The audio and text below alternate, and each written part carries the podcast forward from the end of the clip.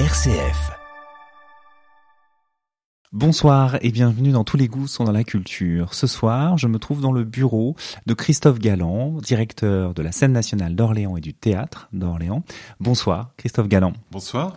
Vous êtes depuis un an donc directeur de la scène nationale et du théâtre d'Orléans. Un an pour vous en tant que euh, directeur, qu'est-ce que ça représente? À peine l'amorce de quelque chose. Non mais vous savez que le théâtre d'Orléans est un objet complexe dans le paysage euh, culturel français, donc euh, c'est déjà très particulier de, jouer avec euh, les contraintes du théâtre. Il fallait en plus remettre un certain nombre de choses sur la table puisque la scène nationale gère le théâtre pour l'ensemble des labels qui sont présents, ce qui est une particularité d'Orléans et que eh ben, ça, implique un certain nombre de contraintes qu'il fallait parfois euh, préciser, parfois desserrer, en relation d'ailleurs avec les financeurs publics qui ont accompagné euh, tout ça pour que le théâtre dans son ensemble, pas spécialement la scène nationale, mais aussi le centre dramatique, le cadeau, enfin tous les utilisateurs et résidents du théâtre puissent euh, continuer à œuvrer pour les quatre prochaines années, celles qui viennent, de manière plus sereine. Vous êtes donc là depuis un an. Ce qui est particulier aussi, c'est que quand vous êtes arrivé, la programmation donc d'une saison, hein, c'est-à-dire de septembre à mai-juin à peu près, est faite. Ce qui fait que là, cette saison 2023-2024, c'est vraiment euh, votre programmation. Quand vous avez candidaté pour ce, ce poste, c'était vraiment bien sûr par rapport à un projet, si je me trompe pas, qui s'intitulait Faire Monde. Oui. Avec une interrogation. Et, là, au bout d'un an, est-ce que vous avez réussi à concilier à la fois ce projet, mais aussi la, on va dire, la, la, connaissance déjà que vous avez pu euh, acquérir de la ville et aussi des publics de ce théâtre? Alors d'abord, quand un, une nouvelle direction arrive, euh, en général, la saison est faite. Ça, c'est très courant puisque on prend euh, une maison qui a son histoire et puis le, la direction sortante laisse forcément une programmation qu'on n'a pas le temps de travailler quand on arrive en général. Ensuite, quand on est candidat à une direction de scène nationale ou d'institution, on doit bâtir un projet, c'est-à-dire déjà faire connaissance avec la ville, puisqu'évidemment, un, un projet ne se bâtit pas de manière complètement aléatoire. Donc il faut déjà euh, entrer de manière assez profonde dans euh, les particularités du territoire. Et euh, ensuite, oui, c'est la première saison donc que je lance. Elle n'est pas encore conforme au projet pour beaucoup de raisons qui sont liées justement au théâtre d'Orléans, c'est-à-dire au fait que sur la scène nationale pesaient des contraintes financières très fortes du fait euh, de ce qu'en fait la scène nationale euh, supporte l'ensemble des charges du théâtre. C'est un peu compliqué et technique, mais supporte l'ensemble des charges du théâtre pour l'ensemble des, résidents. Et comme vous le savez, ces dernières années, l'électricité, qui est comme important dans un théâtre, ou le chauffage, qui est un poste important pour, quand on a 9600 mètres carrés d'un bâtiment conçu dans les années 70, donc pas tout à fait euh, aux normes d'aujourd'hui, ça a fait exploser les coûts. Donc il fallait remettre euh, tout ça sur la table. Et euh, la saison qui est en cours, elle a été construite avec cet ensemble de contraintes financières très fortes, en fait. Donc, c'est pas encore l'endroit où on doit être sur le projet. Ça, ça arrivera dans un deuxième temps, quand on va signer ce qu'on appelle une convention. Euh, bon, je sais pas, enfin, ce qu'on appelle une CPO, c'est-à-dire qu'en fait, qui vous donne à la fois les moyens d'un projet et évidemment euh, justement l'esquisse de ce que vous avez à faire sur les quatre années qui vont venir, donc 2024-2027. Et ce sera à partir de la saison 2 qu'on verra encore plus nettement les contours de ce qu'on peut appeler le projet de la scène nationale, mais qui dans son intitulé Faire monde comprenait justement la particularité du théâtre, c'est-à-dire de devoir faire monde avec d'autres institutions qui sont dans le même lieu, puisque c'est un théâtre partagé. Oui, effectivement, c'est un théâtre qui, comme vous le disiez tout à l'heure, hein, est très particulier parce que et c'est un aspect qui est pas toujours forcément très clair en fait pour les publics, euh, puisque euh, on, arrive dans ce théâtre et que on a accès à, toutes sortes de, spectacles. Il y a énormément de levées de rideaux dans ce dans ce lieu, mais qui dépendent de la scène nationale, du cadeau, du CDN. Après, s'ajoute aussi, euh, notamment par la programmation danse aussi la présence du centre chorégraphique. Et, et, et voilà, et, et encore, c'est un aspect euh, de certains lieux, mais il y en a encore d'autres avec cette notion de, de partenariat. Ce, ce, tissu, justement, euh, est-ce que ça vous, vous permet de, justement, pour votre programmation, et eh bien de d'aller vers d'autres euh, d'autres domaines, on va dire, que ceux habituellement travaillés ou programmés par la scène nationale, qui sont à la base la, la, musique, mais sur certains aspects, le, la, danse, le cirque. Mais les scènes nationales, alors le label en général, hein, qui, couvre, qui va couvrir bientôt 81 lieux, ça augmente un peu tous les ans, euh, en fait est un label à mission pluridisciplinaire. C'est-à-dire on couvre normalement, c'est pas le cas au Théâtre d'Orléans justement, l'ensemble des disciplines du spectacle vivant, avec la particularité d'avoir euh, en général un quart de création euh, dans la saison par rapport à un centre dramatique, par exemple, qui doit lui avoir un pourcentage de création plus important. Euh, ici au théâtre, puisque vous avez justement euh, le centre dramatique qui est orienté, alors on va dire grossièrement théâtre parce que c'est pas aussi simple que ça, le cadeau qui est sur des esthétiques euh, la plus directement théâtrale, le partenariat avec le centre chorégraphique, ou en tout cas le dialogue autour de la programmation danse. Vous avez aussi l'orchestre symphonique hein, qui occupe les murs euh, euh, cinq fois par an à peu près, mais pour deux, deux, jours, euh, avec donc un programme évidemment qui dans la, musique est assez particulier, enfin qui est sur un créneau bien précis. Eh ben, la scène nationale doit travailler en tenant compte du fait que ces opérateurs occupent déjà un certain nombre de registres du spectacle vivant. Donc nous, on travaille là où ils ne travaillent pas.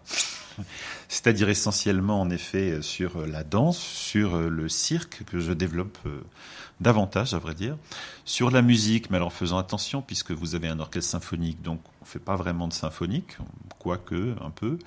Euh, vous avez des ensembles baroques que le Théâtre d'Orléans, la scène nationale, soutient. N'oublions pas qu'il y a une scène de musique actuelle à Orléans, donc on va pas non plus exactement dans ce registre-là. C'est-à-dire ça multiplie un peu les contraintes, mais en même temps ça vous permet de jouer sur des endroits où justement on va moins euh, dans le, les scènes nationales, puisque moi j'affectionne les projets où qui sont un peu indéfinissables, c'est-à-dire où c'est plus très bien si vous êtes euh, dans le cirque, dans les arts plastiques, dans la danse, dans la musique. Et puisque justement le tissu général euh, du théâtre d'Orléans est déjà très occupé sur le registre théâtraux, que j'ai pas à m'en occuper, ça me permet d'avoir des projets de programmation qui sont à la fois très euh, habituels dans les scènes nationales et d'autres qui sont sur des registres un peu plus inhabituels, mais j'en ai davantage. RCF, la joie se partage. Alors nous sommes toujours avec Christophe euh, Galland, directeur du Théâtre d'Orléans et de la scène nationale. Avant de, de prendre votre poste euh, et d'être retenu pour, euh, pour ce poste-là précisément, vous étiez à la tête des Halles de Scarbeck, qui font partie des grands lieux culturels bruxellois et, belges, même qui a une renommée quand même internationale très très importante. Quand on passe d'un lieu un autre. J'imagine qu'il y a quand même un temps d'adaptation. Qu'est-ce qui vous, est-ce qu'il y a encore des choses qui vous, j'imagine au bout d'un an quand même, mais qui vous surprennent, c'est par rapport au, public, par rapport à l'écho de certaines choses, par rapport au fait, peut-être que même certains spectacles, vous parliez du cirque un instant, mais ne sont peut-être pas encore arrivés ici? Bah, quand vous changez de lieu à ce point-là, j'ai envie de dire, puisque les halles de Scarbeck, c'est tout à fait particulier, ce sont d'anciennes halles. Donc c'est un espace euh, scénique et scénographique en soi. Euh, ça n'a rien à voir avec euh, une scène-salle euh, comme on en a ici à Orléans. C'est très modulable. Donc les programmations sont forcément différentes. Après, vous avez aussi des sensibilités esthétiques et des sensibilités du public qui sont différentes. C'est pas les mêmes. Il y a des choses que j'ai produites à, au Hall que je ne mettrai pas ici. D'abord parce que je pense à une, une metteuse en scène de théâtre donc déjà, on ne voit pas vraiment sur le théâtre, mais en plus, je pense que son travail n'est pas du tout euh, fait pour rencontrer le public d'Orléans aujourd'hui. Donc euh, ces choses-là, ce sont des choses un peu fines, en effet, qu'on doit apprécier avec le territoire par rapport à l'endroit où se trouve le, ou les publics du territoire dans lequel on arrive, et on fait pas la même chose. Alors est-ce qu'il y a des choses qui me surprennent? Je m'attendais à beaucoup de choses à Orléans, puisque on sait très bien que c'est un des endroits difficiles de la scène de la scène française, de la scène culturelle française, non, ce qui me, ce qui peut me, me surprendre parfois, c'est le, oui, le, les, moments, les endroits où le public répond très facilement et d'autres moins facilement. Alors moins facilement, ça on le sait en général, mais parfois je suis surpris euh, par le fait que tout d'un coup un spectacle décolle tout seul sans qu'on ait vraiment grand chose à faire. Bon, voilà. Et c'est évidemment pas les mêmes euh, que on pouvait trouver à Bruxelles. Après, avant Bruxelles, j'étais dans une autre scène nationale en France, hein, au Havre, euh, où on avait aussi ce, ce type de de, de surprises parfois sur des spectacles qui tout d'un coup explosent et d'autres pas. Et on n'a pas toujours l'explication. Donc ça, c'est surprenant. Après, euh, je me suis réacclimaté, euh, on va dire, à la bureaucratie française, parce que là, il y a une liberté euh, d'action peut-être plus grande en Belgique ou dans le lien avec les institutions, avec les, financeurs publics, qui a aussi ses défauts, c'est-à-dire qu'elle est liée à beaucoup moins de, de soutien clair sur... Euh, voilà, c'est très difficile d'avoir une vision sur 5 ans ou sur 10 ans euh, en Belgique parce que les politiques culturelles n'ont jamais été construites de manière aussi ferme en fait qu'en France.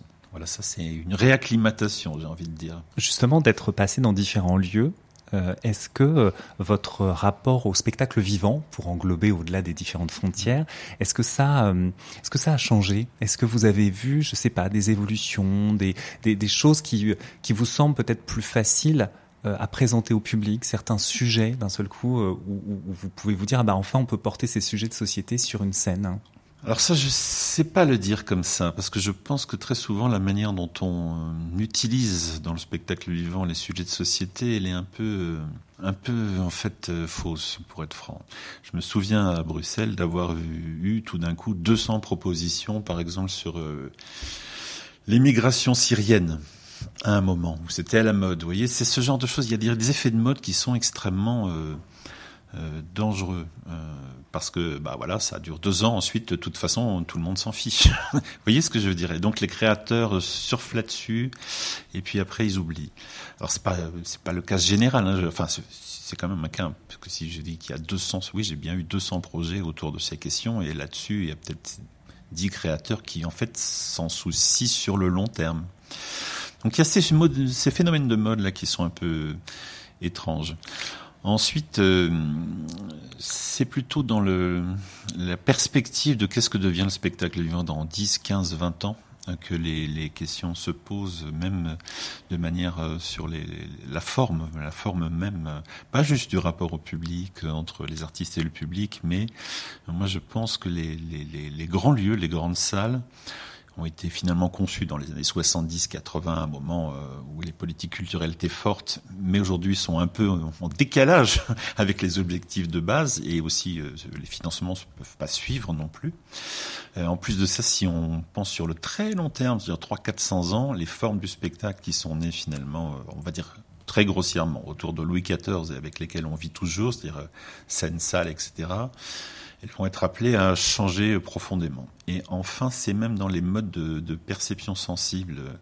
Quand je parle de forme, je veux dire que on a des formes qui aujourd'hui jouent sur euh, le fait qu'on donne des univers qui sont à la fois euh, probables, enfin il y aurait beaucoup de choses à raconter là-dessus, et, euh, et avec des, des personnages qui sont des héros, vous voyez, qui ont une autonomie morale particulière. Moi, je pense qu'on arrive dans un monde où toutes ces questions-là vont devoir être entièrement rebrassées. Et ça, bah, c'est un long travail. C'est un long travail qu'il faut commencer aujourd'hui. Et plus ça va, plus effectivement je me rends compte de la difficulté de ça. RCF, la joie se partage. Depuis tout à l'heure, il y a cette question aussi du temps passé, c'est ce qui mmh. et puis aussi de se projeter. Et ce qui est aussi agréable, j'imagine, c'est quand on, on est à, à, votre poste, c'est que programmer, c'est aussi faire des paris euh, sur, mhm. des, sur des artistes, sur des formes, sur des sujets, et donc de soutenir. Il y a des artistes associés euh, à, votre, à votre projet. Comment vient l'inspiration pour justement euh, trouver des, des, artistes associés et avoir aussi cette idée de, de valoriser en fait des, des, gestes artistiques? La notion d'artiste associé, elle est un peu intrinsèque aux missions des scènes nationales tout de même. C'est-à-dire en général, on doit soutenir un certain nombre d'artistes. Alors Ensuite, euh, c'est affaire de territoire, de projet et aussi euh, ben, d'affinité. Euh, évidemment, ici, puisque je ne vais pas sur le registre théâtral qui a quand même un passé musical important, mais que vous avez l'orchestre symphonique, mais que vous avez des ensembles baroques, mais qu'il fallait trouver des artistes associés qui puissent à la fois jouer avec tout ça et en même temps s'en démarquer parce que simplement je ne peux pas non plus euh, venir faire concurrence à des artistes qui sont déjà sur le territoire. Donc il y a un jeu d'équilibre et de complémentarité qu'il faut, euh, avec lequel il faut composer. Ça fait partie du jeu, d'ailleurs c'est plutôt intéressant. Et, euh, et, ensuite, il faut trouver bah, des artistes qui sont capables de jouer avec ça. Donc effectivement, on a deux ensembles associés, mais pour un seul projet, parce que voilà, la scène nationale n'avait pas non plus des moyens considérables. Donc c'est un seul projet qui vient d'ailleurs de faire trois semaines au Bouffe du Nord, dont on est producteur associé.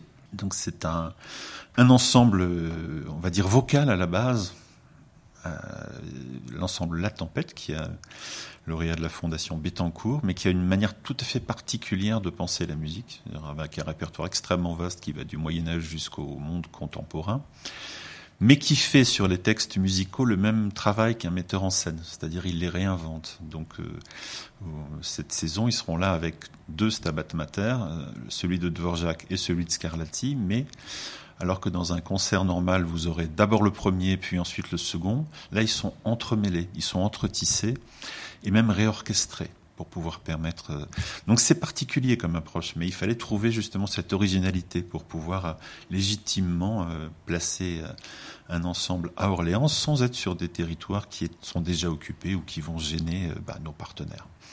Et puis ce, cet ensemble travaille avec un collectif euh, compagnie qui s'appelle La Phénoména, qui est plus sur le registre théâtral, mais qui fait toujours du théâtre musical. Et donc, ils ont fait un objet euh, complètement, euh, alors là, ovni, puisque c'est autour du Stabat Mater de Scarlatti. Mais ça n'est ni du théâtre musical, ni un concert mis en scène, ni euh, un objet théâtral accompagné de musique. C'est quelque chose de tout à fait particulier.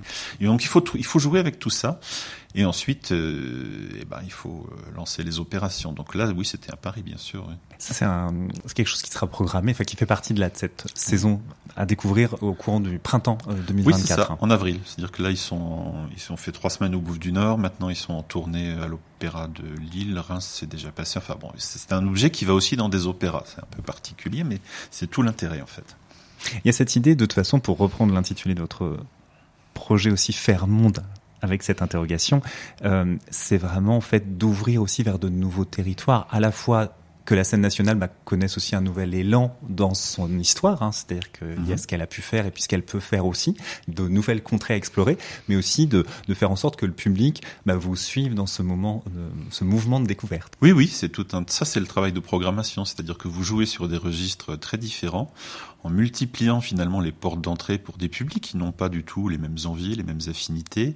Et puis il y a des endroits où vous arrangez pour qu'ils se croisent et peut-être pour les emmener plus loin sur des saisons suivantes. Ça, c'est le, travail de fond de la programmation en fait, euh, puisque vous devez euh, remplir les salles, bien sûr, évidemment, mais aussi euh, bah, inviter les, les, spectateurs à aller plus loin, à aller là où ils n'auraient pas imaginé qu'on pouvait aller, et donc ça, c'est le, côté intéressant de la programmation. Très bien. Merci beaucoup, Christophe Galland. Chers auditeurs, chères auditrices, cette semaine, la scène nationale d'Orléans propose plusieurs spectacles. Par exemple, demain soir, mardi 7 novembre, Leila Makmala pour son album Breaking the Thermometer. Et toujours dans le domaine musical, cette fois, ça sera vendredi 10 novembre, Dmitri Madlev au piano, plutôt pour de la musique de chambre, et ça aura lieu non pas à la scène nationale, mais à l'Institut. Je vous souhaite une excellente soirée, une très bonne semaine et je vous dis à lundi si ça vous dit.